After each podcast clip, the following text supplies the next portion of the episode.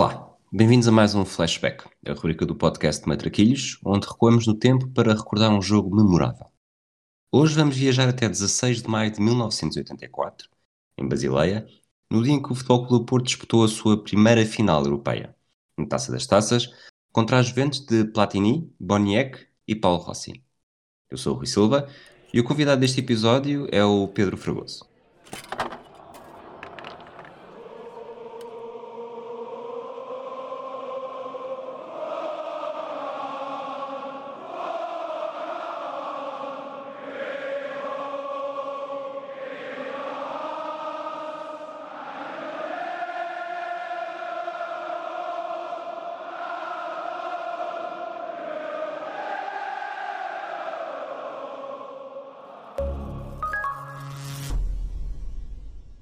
Fragoso. Olá, Rui, viva, tudo bem? Tudo bem? Obrigado por teres vindo aqui ao Matraquilhos falar connosco. Obrigado, é um prazer. Uh, Juventus Porto 84, nenhum de nós era nascido, mas este jogo não deixa de ser uh, ter uma importância enorme no, na história do Foco do Porto. Claramente, acho que é um jogo muito importante, não só pelo simbolismo de ser a primeira final europeia e depois do que sabemos a posteriori, foram, eh, foram várias ainda no século XX e depois também no início do século XXI, tem esse simbolismo, mas também o facto de ter sido a derrota uh, e a, a, única derrota em final europeia, uh, sem contar com as supertaças, um, também deixa, não deixa de ser uh, importante porque, e da forma como foi, acho que vamos contar isto durante o episódio, um, é uma vitória que, a nível do jogo, uma, uma derrota que a nível do jogo jogado foi injusta, Uh, e isso pode ter sido também fundamental para os anos seguintes do, do Futebol Clube Porto na, na sua caminhada europeia. É, vamos fazer os beijos das equipas. Eu, tu já tens o, tinhas o foco do Porto todo bem trabalhado desde os tempos da, da oitentena, portanto, se quiserem saber esta temporada 83-84 a fundo, há um episódio connosco com o Rui Malheiro e com o Rui Miguel Tovar que está disponível. Há de ter sido alguns ali em julho, julho, agosto. Sim. E, e eu vou falar sobre a Juventus, um bocadinho mais, mais curto do que o trabalho que tu tens feito, acredito. A Juventus tinha Giovanni Trapattoni na sua oitava temporada ao leme do clube. Era uma equipa dominadora do futebol italiano, tinha acabado de conquistar o quinto Scudetto uh, na era Trapattoni e tinha duas grandes estrelas estrangeiras, contratadas em ano Mundial de Espanha, 82. De um lado, o francês Michel Platini, que estava a caminho de fazer um, um excelente Euro 84, mas isso depois são conversas para mais tarde, e o polaco Boniek. Além disso, tinha vários campeões do mundo, António Cabrini, Claudio Gentile, Gaetano Scirea, Marco Tardelli e Paulo Rossi. A Juventus estava à procura do seu segundo título europeu, já tinha vencido a Taça UEFA no ano, curiosamente no ano de estreia de Trapattoni, derrotando o Atlético Bilbao, e no ano anterior a esta final, em 1983, eh, tinha perdido a final da Taça dos Campeões Europeus para os alemães do Hamburgo. Eh, do lado do Futebol do Porto, eh, havia um treinador mais recente, uh, um presidente a fazer a sua primeira temporada e não havia ainda uma, um legado de títulos, não era? Sim, uh, acho que temos de recuar um bocadinho ao, um, ao, ao verão quente de 1980, só para contextualizarmos um bocadinho aqui este Futebol do Porto que chega à final em 84, porque há o verão quente também é explicado na, na oitentena, logo no primeiro episódio do, da oitentena do Matraquilhos, nesse verão quente, Pinto Costa, enquanto dirigente, enquanto diretor de, de, para o futebol, sai também com José Maria Pedroto, uh, e não só, saem vários jogadores, saem Oliveira, Otávio, Gomes, uh, sai obviamente Pedroto e também Pinto Costa, depois há um interregno de dois anos com Hermann Stessel ao comando, um treinador austríaco, e há um interregno sem títulos, uh, depois Pinto Costa vence as, as, eleições para presidente do, do Futebol do Porto em 1982, em abril de 1982, e, um, e, chega a presidente e no ano, logo uns meses seguintes, para o início da época 82-83, contrata uh, Pedroto para o regresso então ao Futebol do Porto. Mas não só, também há um regresso de, de Gomes, uh, que é importante depois de dois anos uh, em Rijon, nas Astúrias, na, na, Liga Espanhola. E Gomes, também para nós percebermos o impacto que portanto, o Futebol do Porto está a jogar, vai jogar esta, esta sua primeira final europeia, mas Gomes tem algum nome já na, na Europa, porque na temporada de 82-83 marcou 36 gols na primeira divisão e foi uh, consagrou-se, ganhou a, a bota de ouro a europeia, portanto, a primeira da sua carreira, a quarta para um jogador a jogar em Portugal, depois de Eusébio por duas vezes e Asaldo por uma, em 1974. Portanto, aqui o, o Fernando Gomes tem, tem algum prestígio europeu, enquanto os outros jogadores não tanto, até porque a seleção, e já há pouco desta aquela nota de 1984 e do europeu, a seleção já há muito tempo, a seleção portuguesa já há muito tempo que não anda nas lides europeias.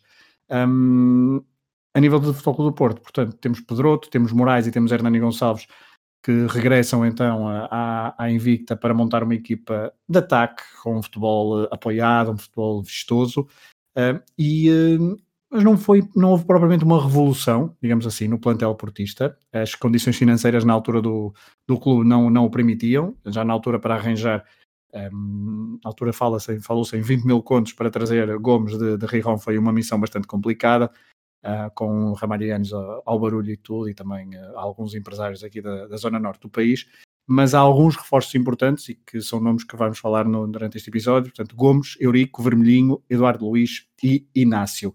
O Porto era uma equipa ofensiva, era uma equipa de ataque, um, em, ainda em 82-83, com 73 golos em 30 jogos, sofrendo apenas 18 golos.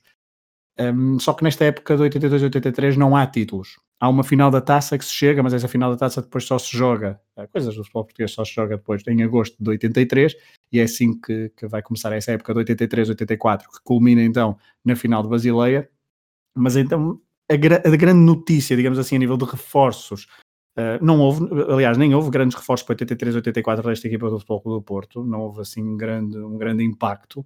Um, uma das notícias até tem a ver, e já podemos dar esse pormenor, que é o facto de ter pela primeira vez publicidade nas camisolas, que uh, na final nem Porto nem Juventus têm uh, publicidade, uh, portanto o Porto com a Heavy Grass, a, a Juventus com a, com a Ariston, que nos jogos anteriores da, da, caminhada para, para a final da Taça das Taças, ambas as equipas usam o, o, patrocínio, mas depois na final não, e os dois equipamentos da final são muito bonitos, já falaremos disso. Um, a nível de reforços então e de saídas do futebol do Porto em 83 84 um, temos uh, quem é que eu tinha aqui, portanto temos um, reparem, se eu vou-vos dizer estes nomes, a maior parte poderia nem reconhecer, estamos a falar de um defesa central Varela, vindo do ginásio de Alcobaça, uh, um outro central uh, Mariano, vindo do Salgueiros, e também o guarda-redes Barradas, vindo do Salgueiros, portanto nomes muito pouco, com muito pouco peso nesta época do Futebol do Porto, que começou então com a Taça de Portugal, o tal acerto de contas de 82 e 83, e foi uma final bastante inglória, porque foi perdida para o rival Benfica, nas Antas, com um golo de uh, Carlos Manuel, uh, fora da área, uma trajetória bastante esquisita que bateu uh, Zé Beto, mas é um, é um, é um golaço e, portanto, um, o Porto começou a época a perder em casa, nas Antas, a final da taça, frente ao rival. A meio da temporada consegue vencer o primeiro título da Era Pinto da Costa enquanto presidente, um, na Luz, curiosamente agora foi na Luz, a Supertaça Europeia, porque nas Antas na primeira mão... Supertaça portuguesa. Supertaça, exatamente, Supertaça. Eu disse europeia, desculpa. A Supertaça portuguesa, uh, houve um empate a 0-0 na primeira mão e depois vitória por 2-1 uh, eh, na luz, com gol de Vermelhinho, que é um jogador bastante importante nesta, nesta temporada. Um, e esta temporada de, 82, de 83 84 também é marcada pelo problema de saúde de, de José Maria Pedroto, que a meio, no final de novembro, portanto, volta a ressentir-se do problema de saúde, tem de ser intervencionado em Londres e, um, e depois o último terço, ou mais do último terço do campeonato, é passado com António Moraes na, ao, ao, ao, comando da equipa, se bem que diz sempre em, eh, em contacto permanente com o treinador Pedroto. A nível de campeonato, há um bom arranque, uh, com 5 jogos, 5 vitórias, 10 gols marcados e 0 gols sofridos. E estes 0 gols sofridos é muito importante porque é uma tendência que viria a ser prolongada ao longo de toda a época, uma época quando o Porto, no final da prova, era a melhor, era a melhor defesa da Europa, como, como, como se escrevia na altura, porque chegou ao final do campeonato em 30 jogos com apenas 9 golos sofridos. No entanto, esses 9 golos sofridos não foram suficientes para vencer o título, porque o título foi para o Benfica e o Porto joga já esta final um, contra a Juventus, é o último jogo da temporada, já com o título perdido, o segundo lugar garantido. Uh, mas vence a Taça de Portugal, frente aos Barbudos, do Rio Ave, uh, numa vitória no Jamor por 4-1. E o caminho para, para a final da, da, taça, da Taça das Taças é conquistado principalmente. Um, tem o seu, o seu grande jogo em Aberdeen, com vitória por 1-0 no, no Voeiro, um golaço de vermelhinho, mas também eliminam, por exemplo, o Shakhtar Donetsk. Um, não sei se queres ir por outro caminho. Ou Sim, vamos pelo, vamos pelo caminho da qualificação, uh, pela qualificação para a final. Uh, falando da, da Juventus, tinha começado de forma demolidora, com 10-2 no agregado contra os polacos do Lech Gdansk. Depois, na segunda ronda, teve mais dificuldades e só superou o Paris Saint-Germain devido aos golos marcados fora, um empate a 2 em Paris e sem golos em casa. Nos quartos de final, soma dois triunfos pela margem mínima, ambos por um zero contra uns desconhecidos finlandeses do ACA.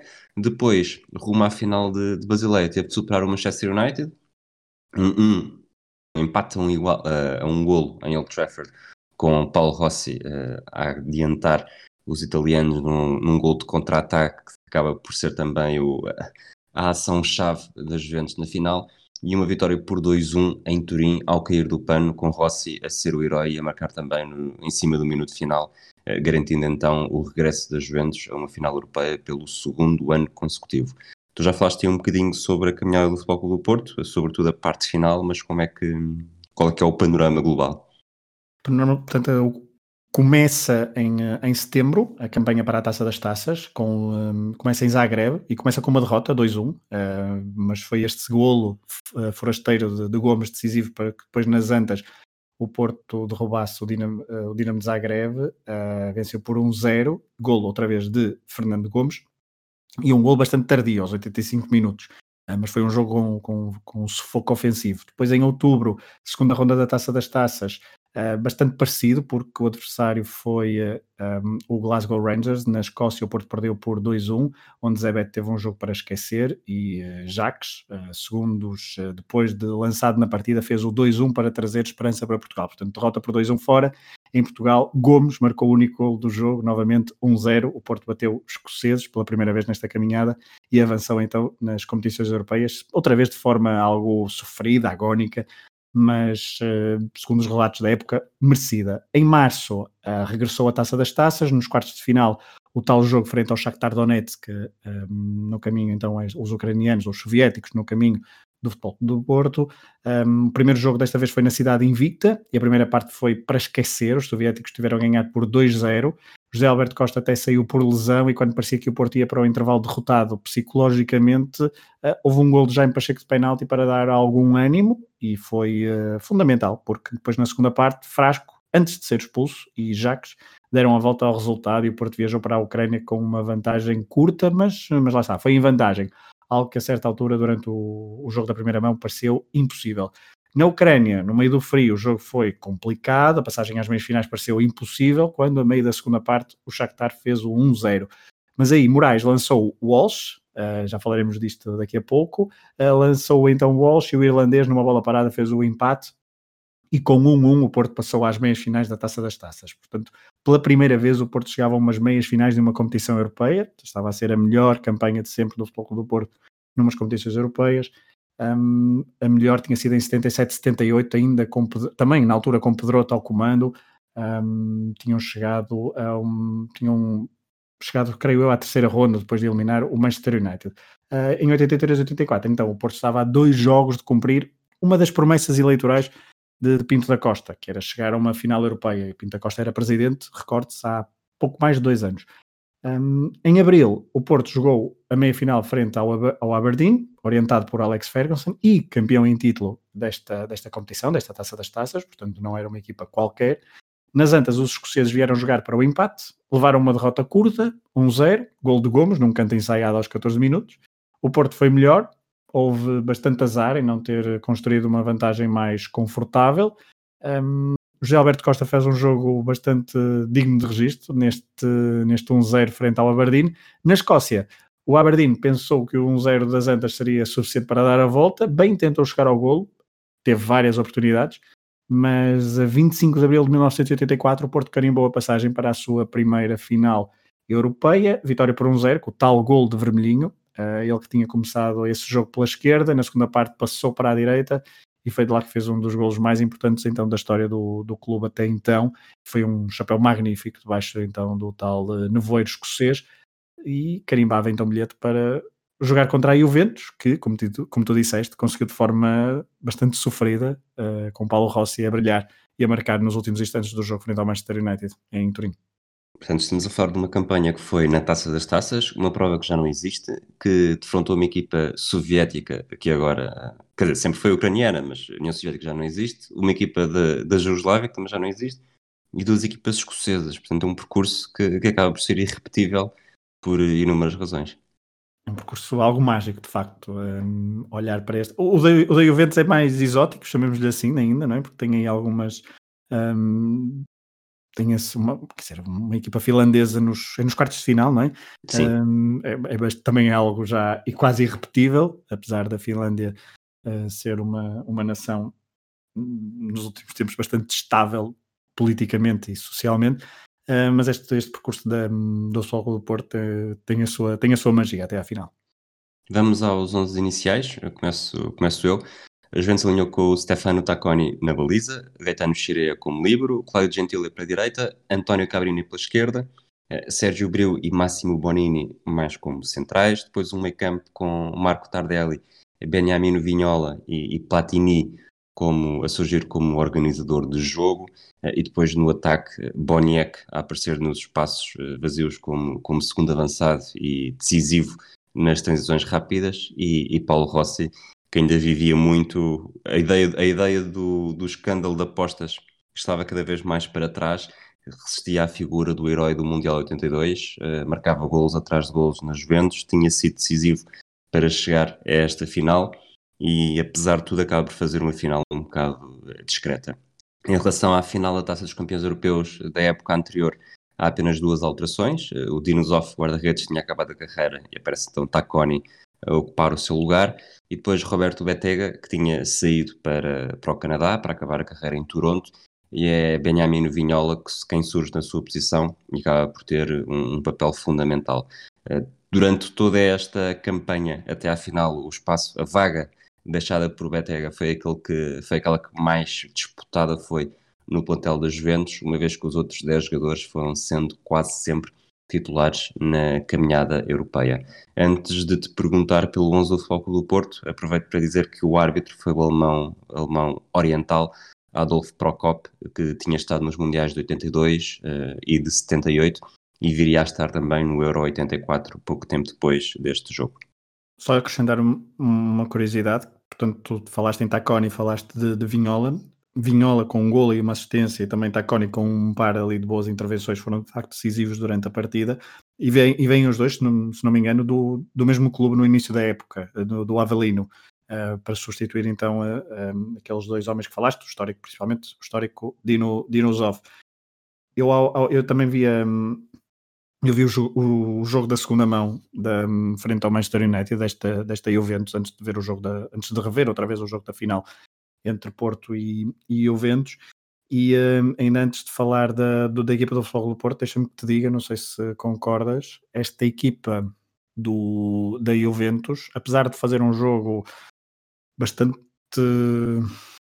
cínico e, e abaixo das expectativas em relação ao favoritismo que havia em relação à, à, à equipa italiana para, para esta final, creio que, olhando em 2021 para para todas as equipas que o Porto defrontou nas suas caminhadas europeias, sempre que chegou à final, se esta não é a equipa mais forte que o Porto alguma vez defrontou nessas caminhadas, anda muito lá perto, porque era uma equipa que jogava quase de olhos fechados, com, uh, e, e, por isso mesmo, por, aquela, por haver essa continuidade da equipa que tinha chegado à, à final de 83 e que no ano a seguir até viria a conquistar a taça dos campeões europeus.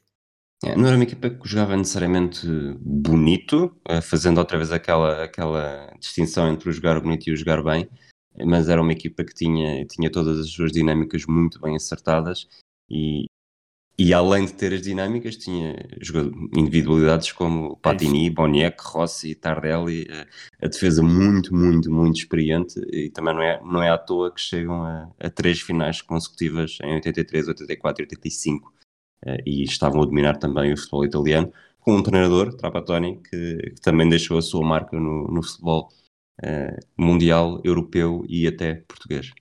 É verdade, anos, vários anos, portanto ele chega 20 anos depois, um, eh, não é? ele chega em 2004, portanto 20 anos depois desta final chega a Portugal para orientar o, o Benfica e depois até ser campeão 21 anos depois de derrotar o Futebol Clube Porto na final de Basileia. Olhando para o Porto e para não nos alongarmos mais antes de irmos ao jogo, o Porto utilizou a equipa base da temporada, uh, Zebet na baliza, uh, uma linha de 4 com Eduardo Luiz à esquerda, uh, em detrimento ainda de Inácio, que estava na sua, primeira, na sua segunda temporada e ainda não era um indiscutível.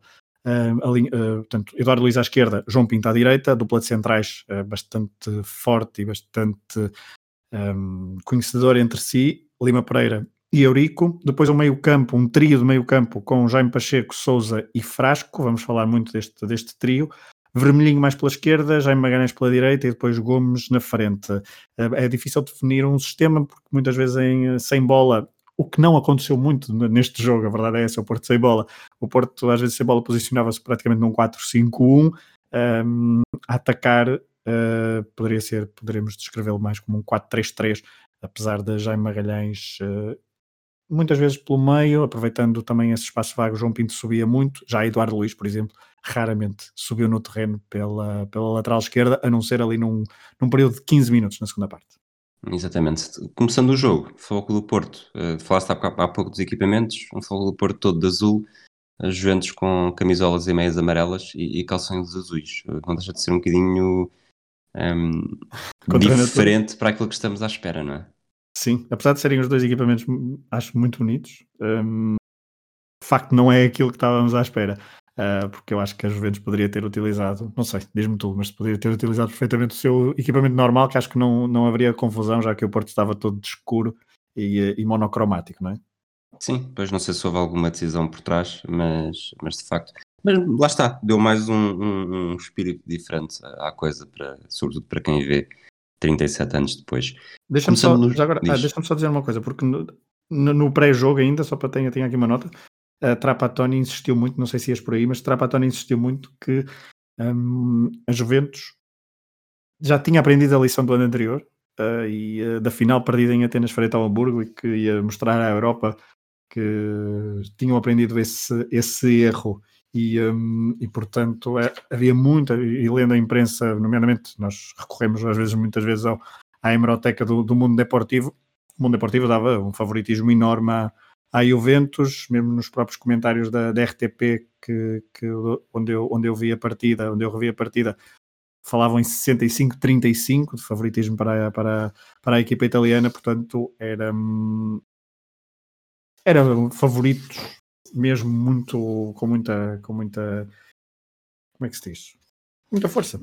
É, era uma equipa que lá está, estava a vencer vários campeonatos europeus, uh, vários campeonatos italianos, já tinha ido à, à final dos campeonatos europeus no ano anterior, estava repleta de campeões do mundo e o Futebol Clube do Porto em 84 não era uh, não era o Futebol Clube do Porto de 87, não era o Futebol Clube do Porto dos anos 90, não era o Futebol Clube do Porto do século XXI com o Mourinho, portanto era um Futebol Clube do Porto ainda muito desconhecido, sobretudo verdinho. para é, verdinho com vermelhinho em campo, a jogada azul.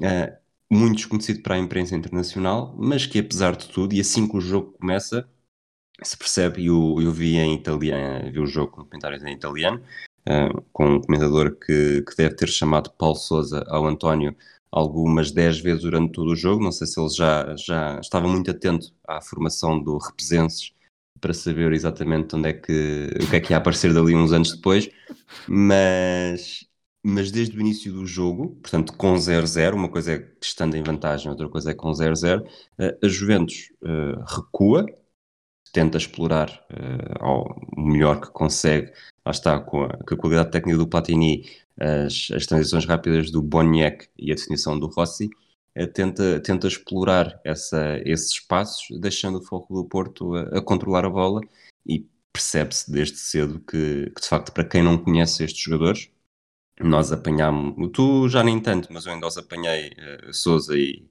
e Jaime Pacheco no final da, da carreira, Jaime Magalhães também, mas, mas aquele meio campo com Frasco, uh, Jaime Pacheco e António Souza, de facto davam, davam muito espetáculo.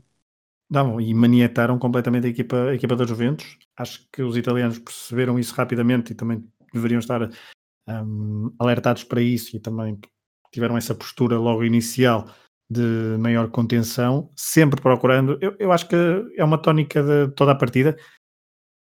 A maior parte, eu diria que uma porcentagem muito elevada dos ataques da Juventus são perigosos, uh, no sentido em que uh, atacavam, atacaram muito pouco mas sempre que o fizeram, fizeram sempre com, com perigo. Isto não é desmerecer o trabalho defensivo do Futebol do Porto, que quando digo ataques, digo uh, quando passava, quando chegavam ao último terço, porque muitos ataques de facto foram interrompidos ainda logo, estancados no meio campo, seja por Lima Pereira antecipar-se muito bem aos, aos avançados da, da, da, equipa italiana, seja maniatados então por Pacheco, Frasco e, e Souza. Mas uh, a Juventus sempre que conseguia uma brecha, criava mesmo muito perigo, porque tinha individualidades com grande, de grande categoria. É, apesar disso, do Fogo do Porto ter mais bola, acho que a bola que tinha era muito longe do, Concordo. do Fernando Gomes. Tu disseste há pouco, falaste um bocado do, do 4-5 a defender, 4-3-3 a atacar, mas, mas Verninho e Jaime Magalhães demoram a entrar verdadeiramente em campo uh, no jogo. O, a troca de bola ali é no, acaba por ser também onde a Juventus permite e depois há um espaço, o tal espaço entre linhas que não é ocupado por ninguém e depois o, o Fernando Gomes muito sozinho em relação à, à, defesa, à defesa italiana. Apesar disso, uh, e leve-nos aqui para os 12 minutos, acaba por ser o Fernando Gomes que tem a primeira, não diria oportunidade, mas tem a primeira situação de remate uh, à baliza uh, do encontro. É um belo passo do, do Frasco. Um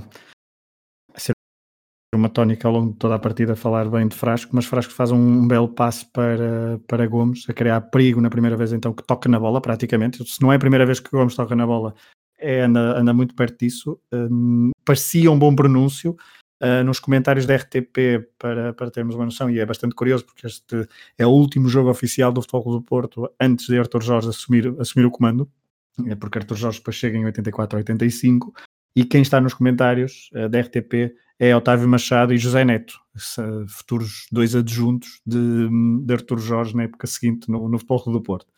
Uh, mas então, e, e, só, para, só para dar uma nota ainda antes dos 12 minutos, há um remate de Souza uh, sem perigo, é um remate fora da área, mas em que Otávio diz, Otávio Machado diz, chuta Souza, uh, sentindo, e também ali um pouco de pronúncio do que é que viria a passar mais, mais à frente, mas também sabendo da potencialidade do remate de, de António Souza. Portanto, Otávio Machado, o Dani da década de 80. Claramente, claramente, porque ele. Só não, mas Dani é, é bem pior nisso, nesse, nesses comentários laterais e nesses incentivos aos jogadores enquanto comenta. Mas esses 12 minutos parecia um bom pronúncio, só que na jogada a seguir um, ao, tal, ao tal gol da Juventus. Fernando Gomes consegue miar, mas não arranha uh, a defesa da Juventus e depois no, no minuto seguinte a Juventus marca no, na jogada que nós estamos aqui a bater quase desde o início, que acaba por ser a sua, a sua imagem de, passando a repetição, a sua imagem de marca. É, porque é Platini a servir de, de maestro, porque Platini não faz um jogo por aí além, depois no final poderemos, quando dermos as estrelas, eu estou bastante, estou com muitas dúvidas para dar as estrelas adiante já, uh, quer dizer, as 5 eu sei quem é que vou dar, mas as restantes não, mas Platini faz um jogo, eu já vi este jogo três ou quatro vezes, e acho tenho sempre opiniões diferentes porque, e desta última vez que vi gostei mais, gostei mais de Platini do que das outras vezes, porque Platini tem, uh, tem momentos muito bons, mas depois também é secado, como se costuma dizer no, na gíria, por, pelo meio campo do Porto. Mas aqui neste, neste lance, uh, quase em câmera lenta, ele está parado no, no círculo central e descobre Vinhola, que depois vai por ali fora sem grande, uh, sem grande pressão, mas também sem grande ângulo, consegue rematar com o pé esquerdo uh, e, bate, e bate um Zé Beto muito passivo e muito a ver jogar. Se bem que a bola também entra mesmo sob a base do poste uh, esquerdo. O remate é mesmo muito esquisito. Sim, o remate foi inesperado, não é? O remate é inesperado. Tinha, tinha dois jogadores do Futebol do Porto à frente e entra, sai forte e entra mesmo junto ao poste uh, rasteiro. Portanto, acaba por ser um. Uh, o, o, se, os próprios ataques das Juventus eram repentinos, eh, também o gol nasce dessa forma. Sim, é, é muito espontâneo o remate, uh, ninguém está à espera. E, um, e durante, todo, durante todo o jogo vemos Boniek e vemos Rossi. Até Rossi faz isso, quando se esperava um, um Rossi muito mais posicional, mas vemos os dois sempre muito abertos na, nas alas para, abertura, para abrir espaço então para que os jogadores como, como Vinhola um, Tardelli muito menos, Platini de vez em quando, mas Vinhola principalmente na primeira parte aparecia muitas vezes junto dos centrais para confundir as marcações depois dos de Boniek e de Rossi estarem mais descaídos nas alas para fazer este tipo, este tipo de lance e conseguiu uh, marcar um golo um pouco caído do céu, mas uh, de forma inesperada mas um remate espontâneo e a Juventus estava na liderança do marcador. Isso já estava a dar iniciativa ao Foco do Porto com 0-0. Com 1-0 sentiu-se nas suas, nas suas sete quintas e recuou talvez um bocadinho mais. O Foco do Porto também tentou assumir mais o, mais o jogo. Há um remate, um novo remate do Souza uns minutos depois que, que sofre um, um, desvio. Curiosamente, depois vê-se o banco do Futebol do Porto e aquilo que me chamou mais a atenção foi um, um Domingos Gomes, o médico do Futebol do Porto, uh, ainda mais jovem do que, do que, imagem hoje que... e do que era a, ima a, imagem que nos ficou nos anos 90, sempre com, nos anos 90, sempre com Domingos, Domingos Gomes e Rodolfo Moura em, em plano de destaque, sempre que a equipa, a equipa médica entrava em campo. Uh, mas, mas depois é mesmo o do Porto acaba por não só assume, como também começa a arrematar cada vez mais uh, e, com, e com mais perigo. Sim, a Juventus está mesmo muito compacta defensivamente. Um... Defende em poucos, em poucos metros, mas dá muito pouco espaço. E aí tem, que, tem de aparecer o, alguma criatividade. E a primeira há uma tabelinha ali por volta dos 23 minutos, uma boa triangulação do Porto, com Frasco, com Gomes e com um, Vermelhinho. Há, uma, há, há, perigo, mas logo a seguir a, a Juventus volta a responder bem. Nesta altura uh, foi uh, Paulo Rossi, creio que não, não conseguiu bater Zé Beto, ou seja, a Juventus estava muito compacta lá atrás, o Porto de vez em quando criava perigo, mas a resposta de, dos italianos era muito incisiva e um, lá está, cínica e sempre com perigo. Depois, aos 29 minutos, há um corte do Lima Pereira junto ao centro do campo, joga na direita para o João Pinto, João Pinto no António Souza, António Souza no Jaime Pacheco, Jaime Pacheco no Frasco, Frasco sofre falta, Frasco marca a falta rapidamente, mete na direita para João Pinto, João Pinto Jaime Magalhães, Jaime Magalhães, Jaime Pacheco, Jaime Pacheco, João Pinto, João Pinto um passe uh, um bocadinho mais longo por alto para o centro, para o Frasco, o Frasco verticaliza para, para a referência Fernando Gomes a jogar de costas para a baliza, que dá de cabeça para o Jaime Magalhães a entrada da área, que por sua vez assiste Souza também para a entrada da área, mas um pouco mais, para uma zona um pouco mais central. E o Souza faz um, um remate, uh, também aqui um remate repentino, em que a bola bate na relva e talvez tenha um ressalto um pouco mais irregular do que seria de esperar, passando por cima dos braços de Tacone, uh, dando o empate ao Futebol Clube do Porto e deixando de comentar a jogada e também a importância deste golo, uh, deixo-te um, um, um recado, não é bem um recado, mas uh, sinceramente não sei se este não é. A concorrência é grande, mas este é possivelmente o melhor golo do Foco do Porto numa final europeia. Hum. Ok. Eu tinha aqui uma nota antes, ainda antes de falar do golo que corresponde exatamente à jogada que tu bem descreveste do golo, que é o Porto estava a jogar, a insistir muito pela direita. Os primeiros 5 minutos o Vermelhinho está muito, em, está muito em jogo, porque o Porto vai muito pelo lado esquerdo, mas a partir dos 5 minutos a maior parte do, dos ataques do Futebol do Porto são canalizados pela direita, lá está João Pinto sempre a subir, e tu quando descreveste a jogada do gol falaste várias vezes no nome quer de João Pinto, quer de Jaime Magalhães, porque de facto o Porto ataca muito por esse lado. O golo é bastante, bastante bom pela jogada em si, pelo remate, apesar de haver ali aquela dose uh, ligeira de, do guarda-redes que foi ligeiramente mal batido, sobre se é o melhor golo. Portanto, eu comecei por dizer então que a Juventus era das melhores das equipas mais fortes que o Porto tinha enfrentado sempre que tinha chegado a uma final europeia. Tu agora dizes-me isso. Eu assim de repente. Vou, golos... vou dar-te vou dar tempo para pensar. Eu acho que não, não, é que 87... eu acho que o Alenichev. Sim, há os dois gols de, há os dois gols de 87, mas, mas diz, diz. Os dois gols de 87, o calcanhar acaba por ser o, o gol mais mítico. Claro. A jogada do 2-1 é também é uma jogada muito boa. Uh, em 2003 tens os, tens os do Darley e os do Alenichev, que acaba por ser um. Não, não, espera, como é que é? Darley, é Alenichev, Darley. Exato. Um, não acho que haja necessariamente um golo que, que, se destaque ao nível destes, destes três primeiros, de 84 e 87. Em 2004, o remate do Carlos Alberto é bom, a definição do Deco é ótima, uh, o Alenichev surge ali um bocadinho na, na transição ofensiva. Em 2011 tens um, um cabeceamento bom do Falcão, mas é um cruzamento e um cabeceamento. Eu acho que aqui, mesmo esquecendo, esquecendo os primeiros 10, 15 passos deste lance, só aquela frasco para a cabeça do Gomes, para o Jaime Magalhães, que uhum. depois faz o passe paralelo à entrada da área para o remate do Souza, não sei se, se não merece esse, esse epíteto. Merece, uh, apesar de eu preferir o, o segundo gol de, de Viena. Acho que o segundo gol de Viena tem, um, tem aquela ginga de Major sobre Winkelhofer e acho que está num patamar mais elevado por essa por ele sair da linha lateral, eh, bom, é, é difícil coordenar isso, mas é, mas é muito engraçado tu tocares nisso, nesse ponto, porque este golo mostra a forma como o Futebol Porto jogava, como este meio campo, com este triângulo mágico do Porto então jogava, e há outra coisa curiosa que é, ao preparar este episódio, um, eu vi vários, e ainda por cima depois na segunda parte há uma insistência, há muitos cantos do, do Futebol do Porto, e livres, e não, praticamente não há perigo em nenhum dos lances de bola parada, a exceção de um, de um lance em que Fernando Gomes, no segundo posto, falha a interseção já na segunda parte. Mas depois lembrei-me que tu, tá, tu escreveste os golos todos em finais europeias. O Porto nunca marcou um gol de bola parada numa final europeia. Um, não, é que... Assim, não é? Sim, nunca marcou sim, um gol de bola, de bola parada. Uh, falamos de todos eles e são todos uh, golos de bola corrida, o que também não deixa de ser uma nota apenas uh, curiosa. E, um, e acho que este golo rivaliza muito, uh, de forma bastante forte, com, com um primeiro lugar para melhor golo em, eh, em uh, finais europeias por parte do, do Futebol do Porto, sem dúvida. Depois, eu tenho aqui uma nota que é, uhum. será que o Futebol do Porto merecia um golo nesta altura do jogo? Eu escrevo talvez não, mas tinha feito, tinha feito muito mais por isso do que a Juventus. Portanto, talvez não merecesse o golo por aquilo que tinha feito até então, mas também não merecia estar a perder. Claramente.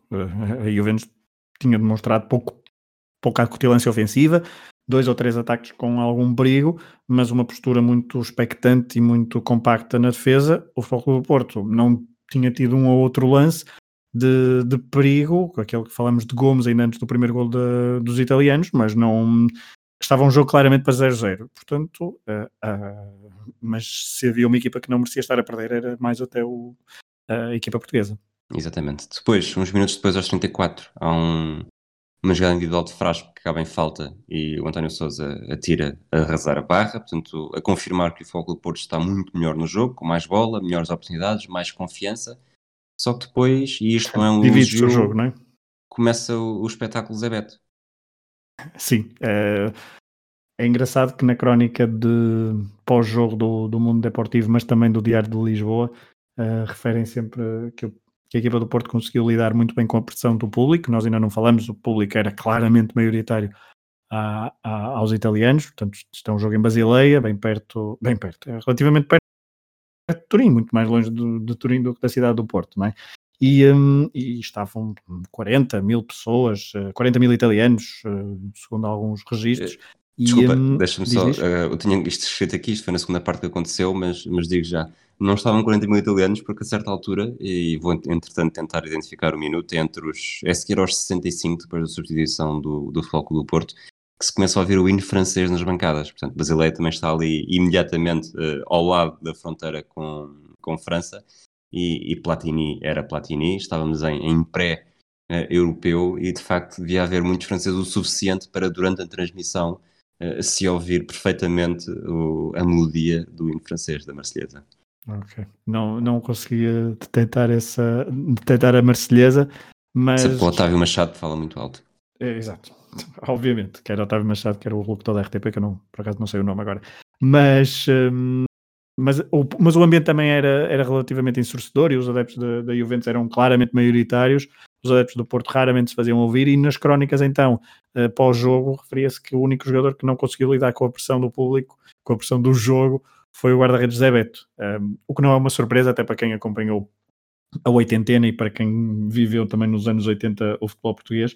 Uh, Zé Beto era um guarda-redes excêntrico, um, com alguns uh, episódios bastante uh, caricatos e algo uh, lunáticos, chamamos assim, porque a partir daqui, tu disseste, o Festival Zé Beto é um, um descontrole emocional que se revela na forma como uh, encarava cada jogada. E há logo um primeiro lance, que é um falhanço numa, numa saída pelo ar, que já não sei se é João Pinto ou Lima Pereira, que salva em cima da linha, acho que é um deles, não é? É um dos dois, sim. Eu curiosamente tenho exatamente isso, com, mas há João Pinto e Lima Pereira a evitar o 2-1. Não sei qual deles é que não consegui perceber na repetição qual deles é que evita, mas é, é, é um deles. Sim, é um, é, um lance é um lance confuso para perceber exatamente quem é o, o jogador que, que evita o gol, se bem que o, o avançado da, da Juventus, ou pelo menos o jogador da Juventus que estava uh, esteve perto de marcar o gol, também não foi suficientemente incisivo. e aí um, Zé Beto falhou pelo ar.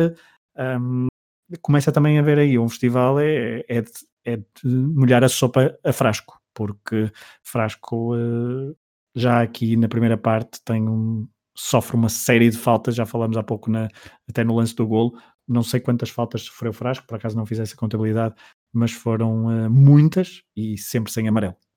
É, e eu estava, estávamos a falar do Zé Beto, eu estava a pensar fazer aqui uma pergunta que é uma equipa cheia de, campeão, eh, cheia de campeões do mundo por Itália a jogar contra, contra uma um meio campo mágico, um, um guarda-redes que, que, apareceu claramente como o L mais fraco da equipa. Uh, se Fernando Gomes não fosse claramente melhor do que o Serginho, provavelmente estávamos a jogar contra o Brasil 82. Estávamos? Uh, Juventus, neste caso. E a Juventus é que estava de amarelo. Mas. Uh, mas, mas é uma boa analogia, é uma boa analogia. Sei que os mais um, fervorosos o Eduardo do Brasil Luiz. 82. Bom, é, o Eduardo, Eduardo Luiz a jogar na esquerda também mais com o pé direito do que o pé esquerdo também pode ser um júnior. Eh, sim. Isto aqui já, pronto, agora já estou a entrar no, no, no campo do insulto. Quem é que seria o, claro, quem é que seria o filósofo Sócrates? O Jean Pacheco, Jean Pacheco, Jean Pacheco parece um. Não, o Jean Pacheco tem de ser o Zico, não é? Pelo... Pois. Mas... Ou Frar, bom, não sei, mas, mas eu percebi a analogia, eu percebi a analogia. Até porque o João Pinto também ataca bem, não é?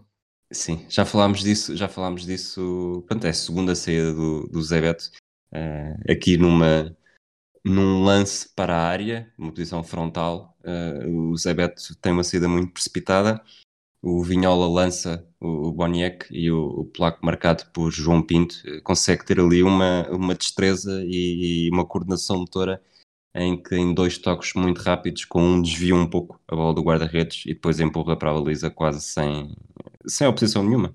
Boniek, Rossi e Platini uh, fazem um jogo muito abaixo daquilo que fizeram, por exemplo, frente ao Manchester United na meia-final. Um, e daquilo que depois nós, nós, o, nós os conhecemos deles, principalmente em fases finais, quer de europeus, quer de, de mundiais. Mas, uh, principalmente mundiais, não é? No caso de, de Rossi e de Boniek. Um, mas é engraçado que nesse lance, é um lance muito falado por causa de uma suposta falta de Boniek frente uh, sobre, sobre João Pinto. Uh, nesse lance, Zé Beto falha completamente, porque é uma saída extemporânea, sem qualquer lógica e sem qualquer sentido. Uh, há, parece haver uma, uma carga sobre, sobre João Pinto, mas Boniek é muito inteligente na forma como, como se movimenta. João Pinto está a cobrir Lima Pereira, que está relativamente mal posicionado depois de um lance no meio campo, ainda está a recuperar no, no terreno. Vinhola percebe essa desmarcação e, um, e Boniek, é bastante de forma calculista, mas sagaz, consegue então empurrar a bola para, para a baliza. Outra, não é tão uh, uh, em contraciclo do jogo, porque ali a partir dos 34, 35 minutos, eu acho que o jogo fica um bocadinho dividido, depois do empate em todo o Futebol do Porto, o jogo fica mais dividido do que tinha estado até então, e uh, as vendas não, não é que tenham ascendente, mas está mais, não está tão no seu, uh, no seu último terço, e uh, deixar os jogadores da Juventus nesta altura com alguma posse de bola era, lá está, era correr, era correr algum perigo. E Boniek conseguiu aproveitar mais, um, mais uma saída de, de Zé Beto, algo atabalhoada, e empurrar a bola para o fundo da baliza. Depois, em intervalo, há aqui dois detalhes que eu gostava de, de destacar, não sei se hum. concordas. Um deles é na jogada praticamente seguinte ao golo, o, o Jaime Pacheco senta o, o Platini no meio campo, ele, o Platini cai de cu, não deixa de ser, não deixa de ser curioso. Já, desculpa, estás a falar em Platini Keirku. Platini, antes ainda do gol da Juventus, tenta eh, uma célebre, a sua célebre simulação de penalti e anda. E, e leva uma bronca do Lima Pereira e leva uma bronca de Lima Pereira e é no, exatamente no lance antes do Zé Beto falhar aquele pela primeiro vez. pela primeira vez e, o, e depois o João Pinto ou o Lima Pereira salvarem eh, em cima da linha, portanto eu acho que ali até a defesa do Porto ficou algo ainda a mandar vir com o Platini e a ver, porque o Platini também a sorrir, a perceber que tinha claramente feito ao, ao, ao penalti e ficaram ali todos muito desconcentrados a um canto, batido à maneira curta e então aí Zé Beto, Zé Beto falha, portanto só estavas a falar de Platini cair Uh, não foi cooperação de Jaime Pacheco ainda desta vez, mas depois essa, essa queda de Platini também é gira. Eu, eu responsabilizo Jaime Pacheco pelo ódio que o Platini tem em Portugal. Mas isso são outras, são outras conversas. Depois, uh, o, o, segundo detalhe para fechar a primeira parte, o Floco do Porto aos 43 está muito próximo do empate em duas, em duas situações diferentes, com o Taconi a fazer enormes defesas.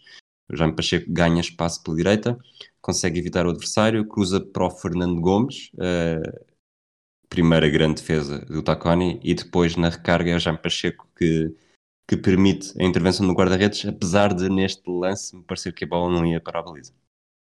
Não, claramente não ia. Eu, por acaso, acho que é Jaime Magalhães que faz o, faz o centro para, para o Gomes, mas uh, posso estar. Foi o Tinha aqui essa nota. Foi o que eu disse, acho. Uh, acho que se não disse, se não disse tem escrito Jaime Magalhães. Ok.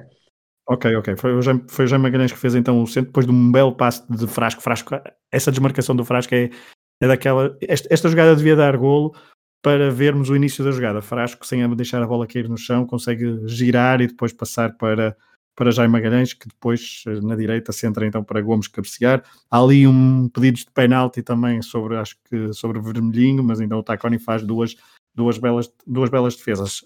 E a segunda, sim, ia claramente para fora o remate de Jaime Pacheco, que é um remate meio, meio desplicente, que poderia ter, poderia ter feito melhor na altura, mas uh, o Porto nessa altura estava com mais coração a tentar ainda ir para o intervalo com um empate a dois, e uh, uma última nota que eu queria dar é que o Porto nesse, depois do gol da Juventus até ao início da segunda, até ao final da primeira parte, dispõe de uma série de bolas paradas, mas são todas marcadas com algum desleixo e uh, muitas vezes com marcadores bastante improváveis de bolas paradas. Era quem estava, parecia que quem estava mais perto da bola marcava a bola parada e, uh, e normalmente não resultava em perigo. Muito bem. Segunda parte. Uh, a Juventus... Ah, desculpa, ainda antes da primeira parte, ainda antes da, do intervalo, há um lance um, com Boniek e com Rossi a perceberem claramente que Zé Beto está afetado psicologicamente e provocam tocando na bola quando a bola está nas mãos do guarda-redes e dando-lhe ali ah, uns, umas pequenas palavras e uns, uh, e uns encontrões, porque percebem que o guarda-redes portista não, não está bem do ponto de vista psicológico e que está ali uma mina para, para explorar. Depois, na segunda parte, logo a abrir, o... acaba por ser mais uma imagem de marca das Juventus, uma saída rápida para o ataque, Boniek assiste Rossi, que pela esquerda dentro da área remata para uma defesa do, do Zé Beto. Acaba por ser o, o aviso que, esperando-se que o Futebol do Porto continuasse a assumir mais bola, teria de continuar a olhar com atenção para, para as suas costas.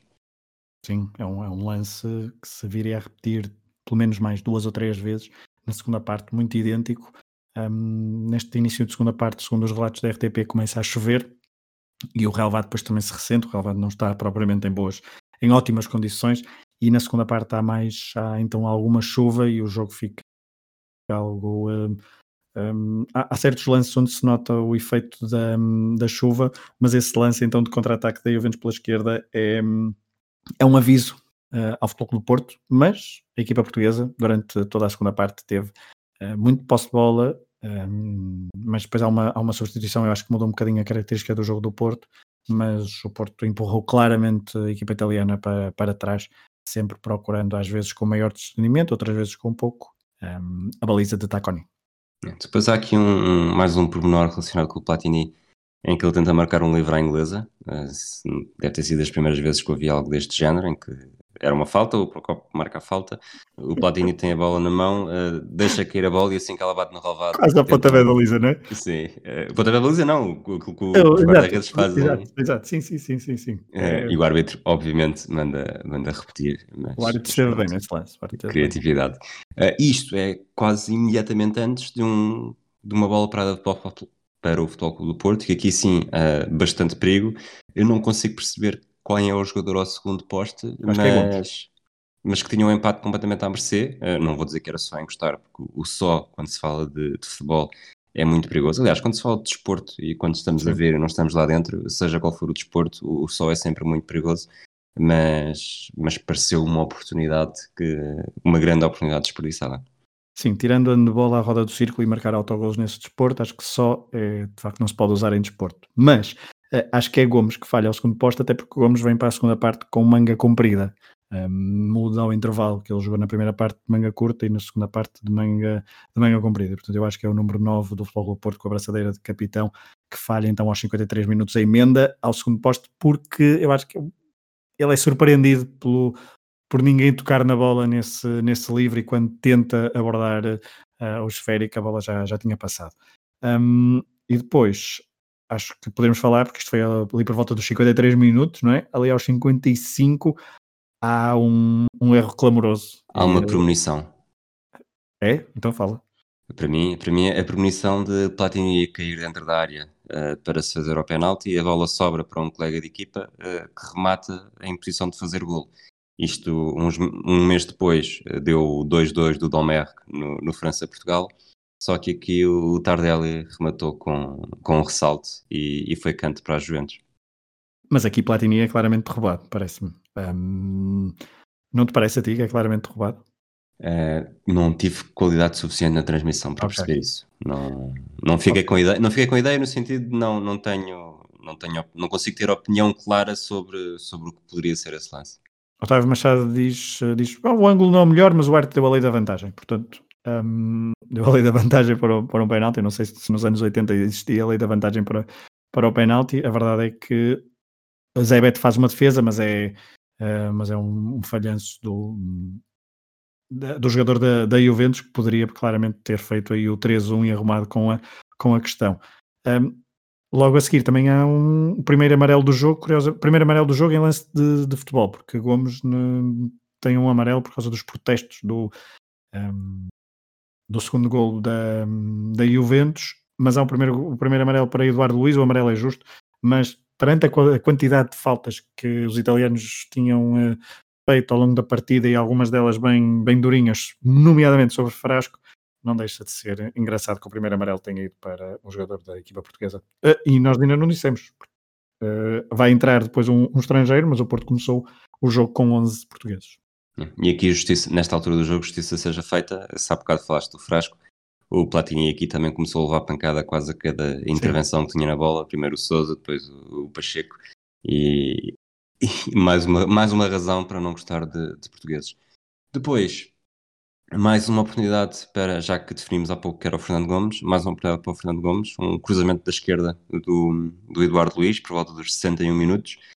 Eh, eu não, na repetição não consegui perceber se ele faz falta sobre o seu marcador direto. Sei que quando cabeceia ali no coração da área, já o, o seu adversário, o seu marcador, estava completamente no chão.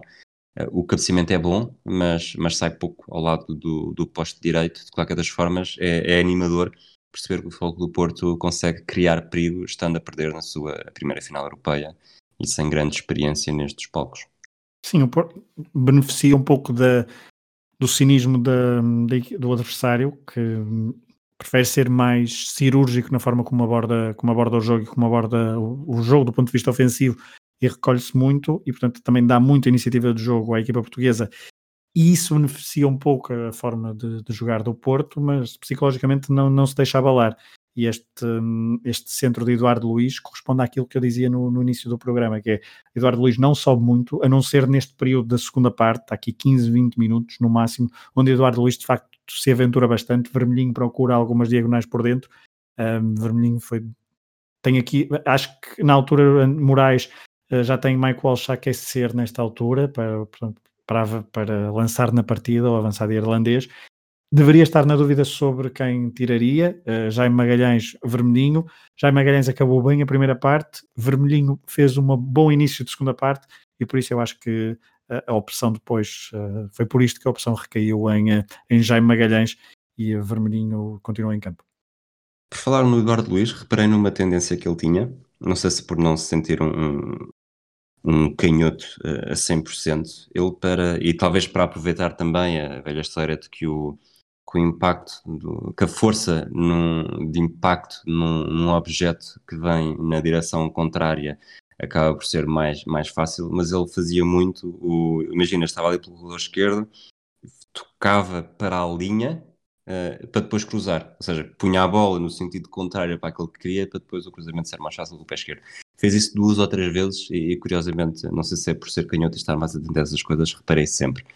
Depois. Só para dar uma nota, desculpa, porque eu não, sempre que vejo jogar o Eduardo Luiz, hum, lembro-me sempre do meu colega de, de, secundário, o filho dele, foi meu colega durante três anos no, no secundário, e é igual igual ao pai, mas sem o bigode. E esta final tem bigodes muito, muito interessantes. Farfalhudos.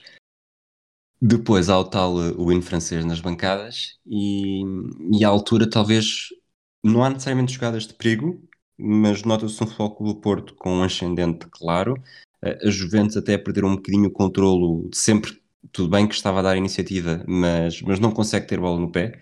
mesmo quando, quando tenta as transições, há sempre um, um passe errado, há sempre uma finta mal feita, e nota-se Trapatónio, um Trapatónio muito jovem, para quem, para quem o vê hoje em dia, uh, irritado, desesperado, mesmo com a incapacidade que os seus jogadores têm em segurar a bola e, e, e repousar com bola também. Há três momentos de Trapatónio que ele é bastante filmado na, na, na, transmissão. Um é o mítico assobio, não é? São várias, várias vezes em que o vemos a, a assobiar. Uh, outra é este momento em que ele está muito furioso com a, com a, com a prestação da sua equipa. E depois é no final, mas já, já lá vamos ao final. Um, mas um, aqui a, a Juventus está mesmo muito acantonada lá atrás. Um, Cabrini e Gentile. É curioso usares o termo acantonada quando joguei na Suíça. Continua, desculpa.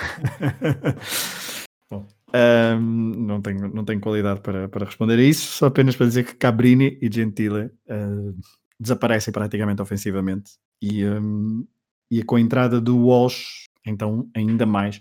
Tardelli, por exemplo, uh, recua ainda mais no terreno e, um, e são há jogadores que praticamente não se dão por ele, não se deram por eles no, durante a partida. Uh, Bonini, por exemplo, um, se não estiveres atento à prestação de Bonini, praticamente não dás por ele, porque a bola raramente esteve no, nos pés do, do jogador de, de Samarino. Sim, e mesmo, e mesmo o Tardelli também é capaz de ser do, do meio campo para a frente aquele que menos, que menos deu nas vistas. Depois, aos 73, mais um, um, ou por volta dos 73, mais uma jogada de laboratório, uh, um canto ensaiado do Fogo do Porto, uh, marcado à direita, uhum. uh, para a entrada da área, com vários jogadores a simularem e deixarem a bola passar o Souza remata, pareceu-me ser o Souza, mas a bola não, não consegue passar pela floresta de pernas e sinceramente também me pareceu que não ia na direção da baliza, mas não deixa de ser uh, formas criativas que o Foco Porto estava a encontrar para ultrapassar aquela muralha que, recordemos, tinha dois anos com muita gente com o esqueleto do, do Mundial de 82 e, e muito pouco tempo depois dessa final. Eu, eu, olhar, para, olhar para a ficha do jogo e depois ver o jogo mete muito respeito a esta, esta, esta, esta equipa da, da, da Juventus, é Brio, Chireia, Gentile, Cabrini, quer dizer, são, são nomes muito, um, muito imponentes lá, lá atrás e aqueles equipamentos amarelos eu acho que ainda eram mais imponentes do que, do que a malha azurra de, de 82. Um, sobre esse livre direto, é curioso porque Otávio Machado na transmissão diz ah, isto o Porto é muito é muito usual o Porto fazer isto no campeonato, já vimos isto várias vezes, este, este canto ensaiado, ele falou em alguns golos conseguidos uh, através de livro daquela forma. Não, não, não, não, não posso garantir, mas pelos vistos era uma jogada relativamente ensaiada e conhecida da equipa portuguesa. Depois, entramos no último quarto de hora. Há um primeiro lance, um primeiro lance polémico em que o Fogo do Porto reclama a penalti do Xireia. Não sei o que é que pareceu alguma coisa específica. A bola toca na mão, eh, mas eu não marcaria. Ok, uh, sim, eu tendo, tendo a concordar com isso, provavelmente aos olhos de 2021. Uh, eh, Bom, aos olhos de 2021 é... havia uma maioria qualificada, uh, não necessariamente unânime, ou talvez unânime, depende do ponto de vista, de, de que era penalti, mas, mas o árbitro manda seguir e, e depois temos o, o Fogo do Porto a dar, a dar um tudo por tudo, que apesar de tudo não é, não é, não há um lance que tu olhes e que, e que vejas claramente como, ok, esta foi a última oportunidade falhada nos últimos minutos que poderia ter dado o empate e forçado o prolongamento. Não, eu acho que é ainda antes da substituição de, de maior risco que, que Moraes te, uh, faz, há um lance entre Gomes e Vermelhinho, uma, uma tabela na área e Vermelhinho não consegue concluir, não consegue rematar porque é muito bem apertado por, eh, creio que é por Tardelli e portanto não consegue nem sequer rematar para a baliza de Taconi e acho que é das poucas eh, se não é a última, é das últimas oportunidades que o Porto tem ainda dentro da área, porque um, ehm, nos últimos minutos, então ali por volta dos 82 há a tal substituição em que sai Eduardo Luiz e entra José Alberto Costa, o Porto fica a jogar praticamente com uma linha de 3 um, ehm, e lança-se ainda mais no ataque, mas destapa muito uh, a nível defensivo e uh, como já vimos, temos vindo a dizer, a Juventus aproveita com as suas flechas os buracos e tem, e tem ali uh, um ou outro lance em que poderia ter uh, arrumado a questão mais cedo. E para desespero de Trapatóni, que há um, há um lance onde, onde depois de Rossi falhar, Trapatóni fica absolutamente desgostoso. Há um lance aos 85, não sei se estás a dizer, um contra-ataque rapidíssimo, em que o, o Boniek, lá está sempre ele, uh, pela esquerda, depois solicita, acho que é o Tardelli no meio, pelo menos o comentador italiano disse Tardelli. Eu, eu peço desculpa, mas o, onde vi o jogo é muito difícil identificar os números. Um, o Zabete aqui sai uh, muito corajoso e faz a defesa, mas, mas faz a defesa como se fosse um penalti, que é a partir do momento em que a defesa está feita, esquece o resto do jogo e então a bola volta a sobrar para o, para o jogador, portanto, tanto pode ser o Rossi como o Tardelli. Ah, mas é o Rossi, é o Rossi. É o Rossi. E que tem uma segunda oportunidade com o Zebete fora de baliza, mas com três jogadores do foco do Porto, que eu mais uma vez não consegui identificar, e curiosamente o, o, o italiano atira contra o jogador do Foco do Porto que nem sequer estava a olhar para a bola. Era um jogador que, estava, que achava que o Zebete tinha defendido, ok, a bola, o lance vai continuar, não preciso me estar a preocupar, e depois de repente levanta a cabeça, olha para o jogo e tem a bola a bater-lhe a bater nos pés. Eu acho que é, eu acho que é Eurico esse, esse jogador, mas de facto é um lance paradigmático da, da, da exibição de Zé Beto. E, um, e há, há, um lance ainda antes que é o Frasco a cortar um, um contra-ataque já dentro da área de Boniek, Boniek desta vez pela direita, Boniek solta-se muito bem, aproveitando lá está a ausência de, de Eduardo Luiz pela esquerda, solta-se muito bem e chega à área, mas no momento em que vai ou passar ou rematar o frasco com um pulmão incrível, chega e faz um corte e depois há esse tal contra-ataque pela esquerda em que Boniek muito forte consegue encontrar uh, o, o Rossi isolado que não foi... Uh, não foi leste no primeiro momento a bater, eh, a bater Zé Beto e depois uh, poderia ter feito bem melhor perante os três jogadores de campo do Futebol Porto a cobrirem a baliza. Pois, Trapattoni volta a mexer no, na equipa, entra Carícola, sai Vinhola e é Vinhola que acaba por promover o terceiro momento de Trapattoni que falaste há pouco. Porque eh, estás a falar já do final, no final do jogo? Sim, sim, sim. sim ainda antes, só para dar destaque então, ao, ao, o único cartão amarelo da, da Juventus foi para Platini, uh, sobre uma falta sobre Frasco, uh, tem, a sua, tem a sua piada. O cartão amarelo é bem dado, é tardio, mas é bem dado.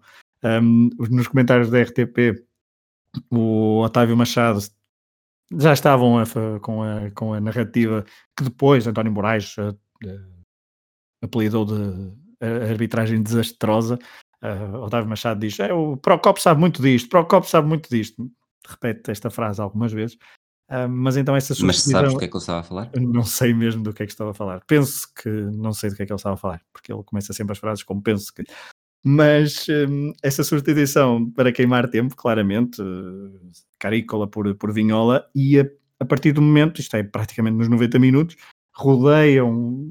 O banco da Juventus é rodeado de fotógrafos, das câmaras, uh, holofotes, praticamente não, não se vê o que é que se passa no, no relevado, enquanto se ouve o jogo a decorrer uh, atrás, o foco está em Trapattoni, que está ali sempre a espreitar por cima do, da, do, dos fotógrafos e, da, e, das câmaras, a ver se o ar tapita, e uh, tem uma explosão de alegria, mesmo facial, algo que não é muito habitual em Trapattoni, mas uh, daquilo que estamos habituados, mas tem uma, uma, uma, felicidade e um abraço após o apito, o apito final da Procop, um, uma festa muito, uh, muito efusiva do, do treinador italiano.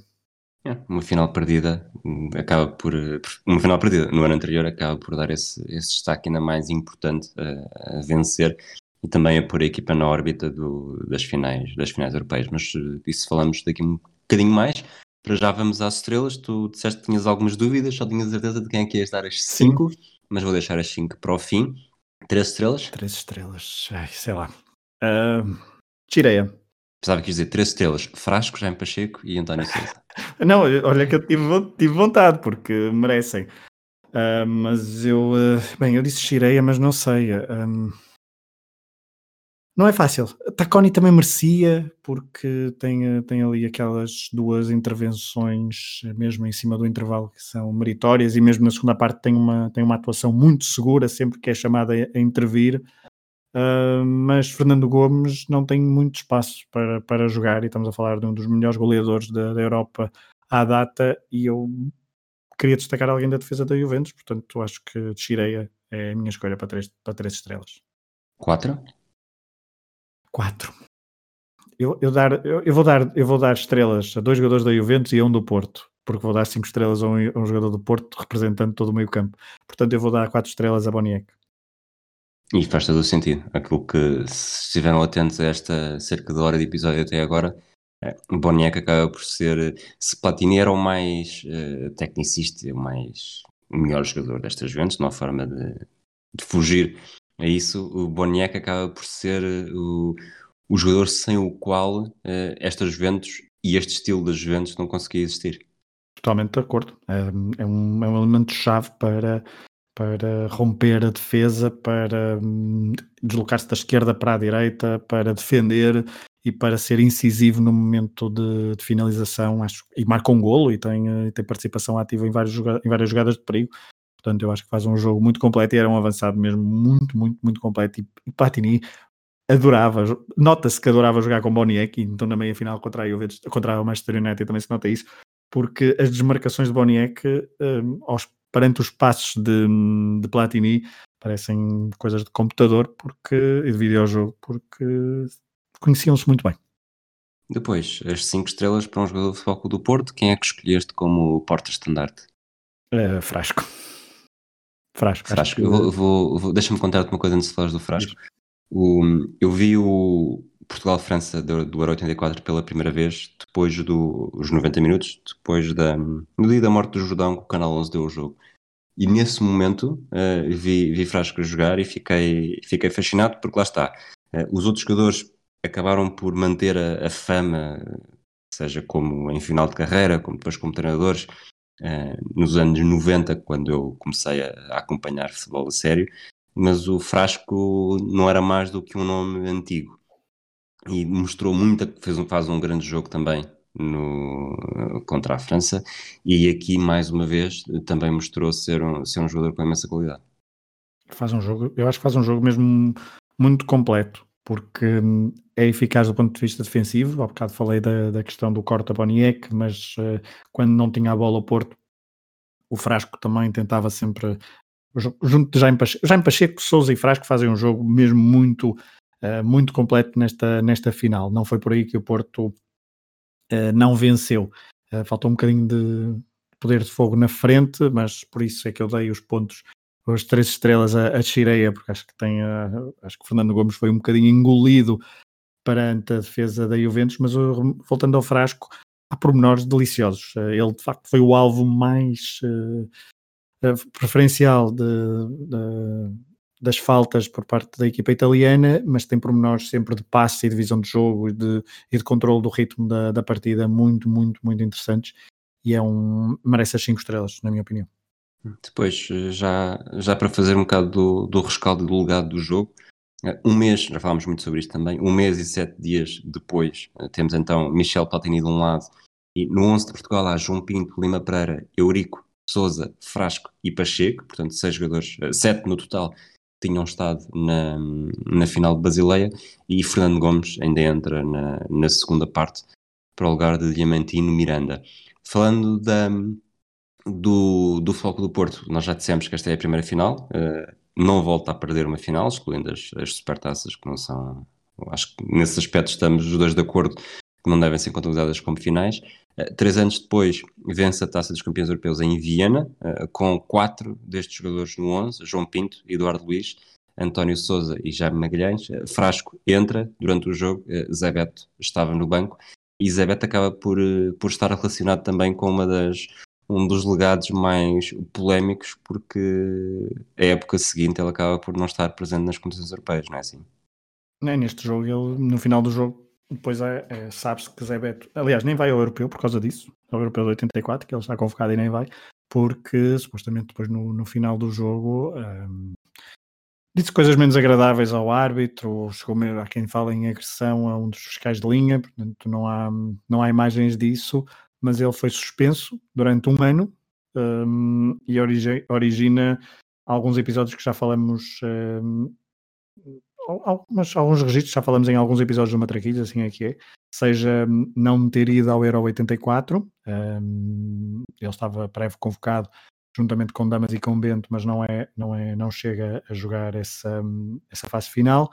E, um, e depois no ano seguinte não joga as competições europeias, se bem que o Porto também só faz um, dois jogos, só faz uma eliminatória contra o Wrexham e onde aparece um célebre Peter Borota, eh, que tem uma atuação também bastante desastrada, isto só para falar de, de Zé Beto, que uh, está em 87 na, na, equipa, mas o Porto falaste daqueles tais quatro jogadores que estiveram na, na, na final de, de, Viena e depois mais frasco.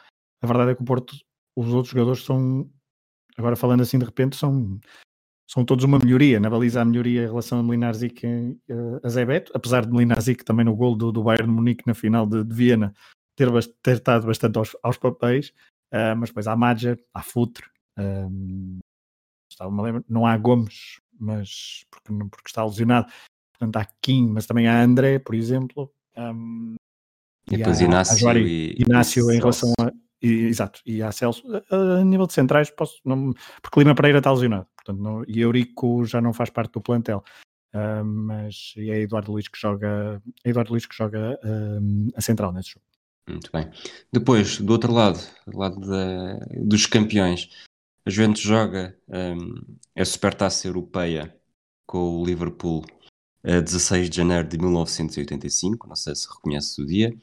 Depois, uns meses depois, reedita o jogo com o Liverpool numa final para esquecer a final de Eisel.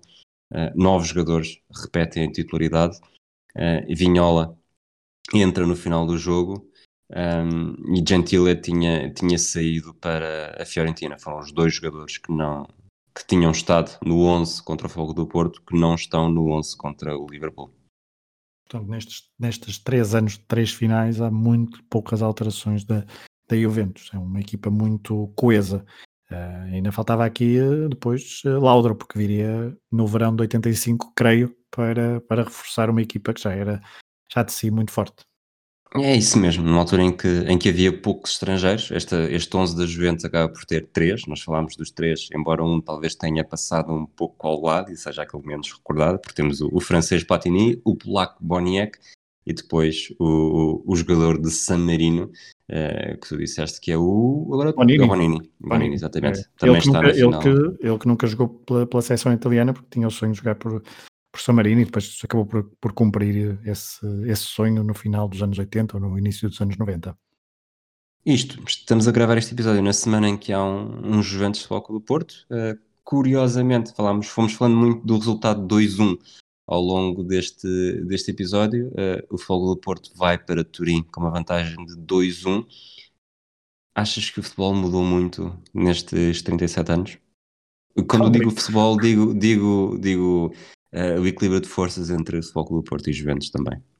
E o Juventus não é aquele adversário uh, que tritura. pode ser super dominador em Itália e este ano parece, parece vamos lá ver, vai perder esse, esse domínio, mas na Europa nunca é aquele adversário que, que tritura e que, e que põe grandes, grandes goleadas aos adversários, nomeadamente adversários do, do nível do, do Futebol do Porto ou de, de equipas de, de, campeonatos do nível do, do português. Por exemplo, acho que há equipas bem mais bem mais fracas uh, do que a Juventus nos últimos anos e que muitas vezes impuseram resultados bem mais pesados a, a equipas uh, portuguesas. Uh, uma pessoa basta, basta dizer que o futebol do Porto, por exemplo, nunca ganhou a Inglaterra, não é? E que muitas vezes sai de lá uh, goleado, só para falar do caso do futebol do Porto. Portanto, essa pergunta se o, se o futebol mudou muito, não mudou assim tanto, quer dizer. O teu ponto era mais a nível de equilíbrio de forças entre um e outro, é isso? Sim. Acho que o Futebol do Porto é uma equipa muito mais respeitada atualmente uh, do que era em 1984. Respeitada não, não que a Juventus não tenha, não tenha respeitado o Futebol do Porto na final, mas estava, era uma, era uma equipa muito embrionária ainda na, na alta roda europeia. Um, ainda não, Pinta Costa ainda não tinha sido campeão, por exemplo, enquanto, enquanto presidente. Uh, o Futebol do Porto não era, era um hábito era um nas competições europeias, mas muito mais na taça na taça UEFA, na taça das taças do que na taça dos campeões europeus, por exemplo. Enquanto a Juventus é, é uma equipa muito habituada a isto e na altura estava a percorrer o seu caminho, apesar de também ser nos últimos anos perdido várias finais. Última pergunta para acabarmos este episódio. Deste 11 do Foco do Porto em Basileia, quantos jogadores é que levarias para jogar no 11 em Turim? Ui, bom, então deixa-me cá ver. Vou pegar aqui na, no 11, portanto o guarda-redes não levava, Um, está suspenso ainda. Está suspenso ainda, exatamente. Uh, laterais levava, os dois. Levava os dois laterais. Um, poderia levar um central. Jogavas com Pepe, Pepe Eurico. Pepe Eurico, ou Pepe Lima Pereira, talvez, mas talvez Pepe Eurico, sim. Uh, do meio campo levava o trio, sem, sem dúvida absolutamente nenhuma. Sem hesitar. Sem hesitar, também levava o homem da frente, mas uh, não levava nem Vermelhinho nem Jaime Magalhães. Então, isto, sem tudo, tudo bem espremidinho, jogavas com que 11 em Turim? Marquezinho na baliza? Marquezinho na baliza, João Pinto, Eurico, Pepe e Eduardo Luiz, Jaime Pacheco, Souza Frasco, Corona, uh, Otávio e Gomes. Ok. Espero tá não me ter esquecido assim de repente no futebol atual, contemporâneo, alguém assim, não muito óbvio, mas acho que não. Ok, está bem. Olha, Fragoso, obrigado por, eh, por teres vindo aqui ao Matraquilhos gravar este flashback. Talvez possas regressar ainda esta semana ou para, para outro episódio. Sim, estás, já sabes, estás sempre, estás sempre, sempre convidado. Obrigado. Sim. Uh, um abraço a todos. Uh, acabámos por, por gravar este episódio exatamente para, para, terminar, para calhar nesta semana do, do Juventus Porto. Talvez façamos isto um bocadinho mais para a frente também para aproveitando jogos atuais para recordar eh, iguais confrontos antigos, talvez até pode ser uma chave daqui a, daqui a uns meses. E hum, esperemos que estejam todos bem. Um abraço e até à próxima. Um abraço a todos.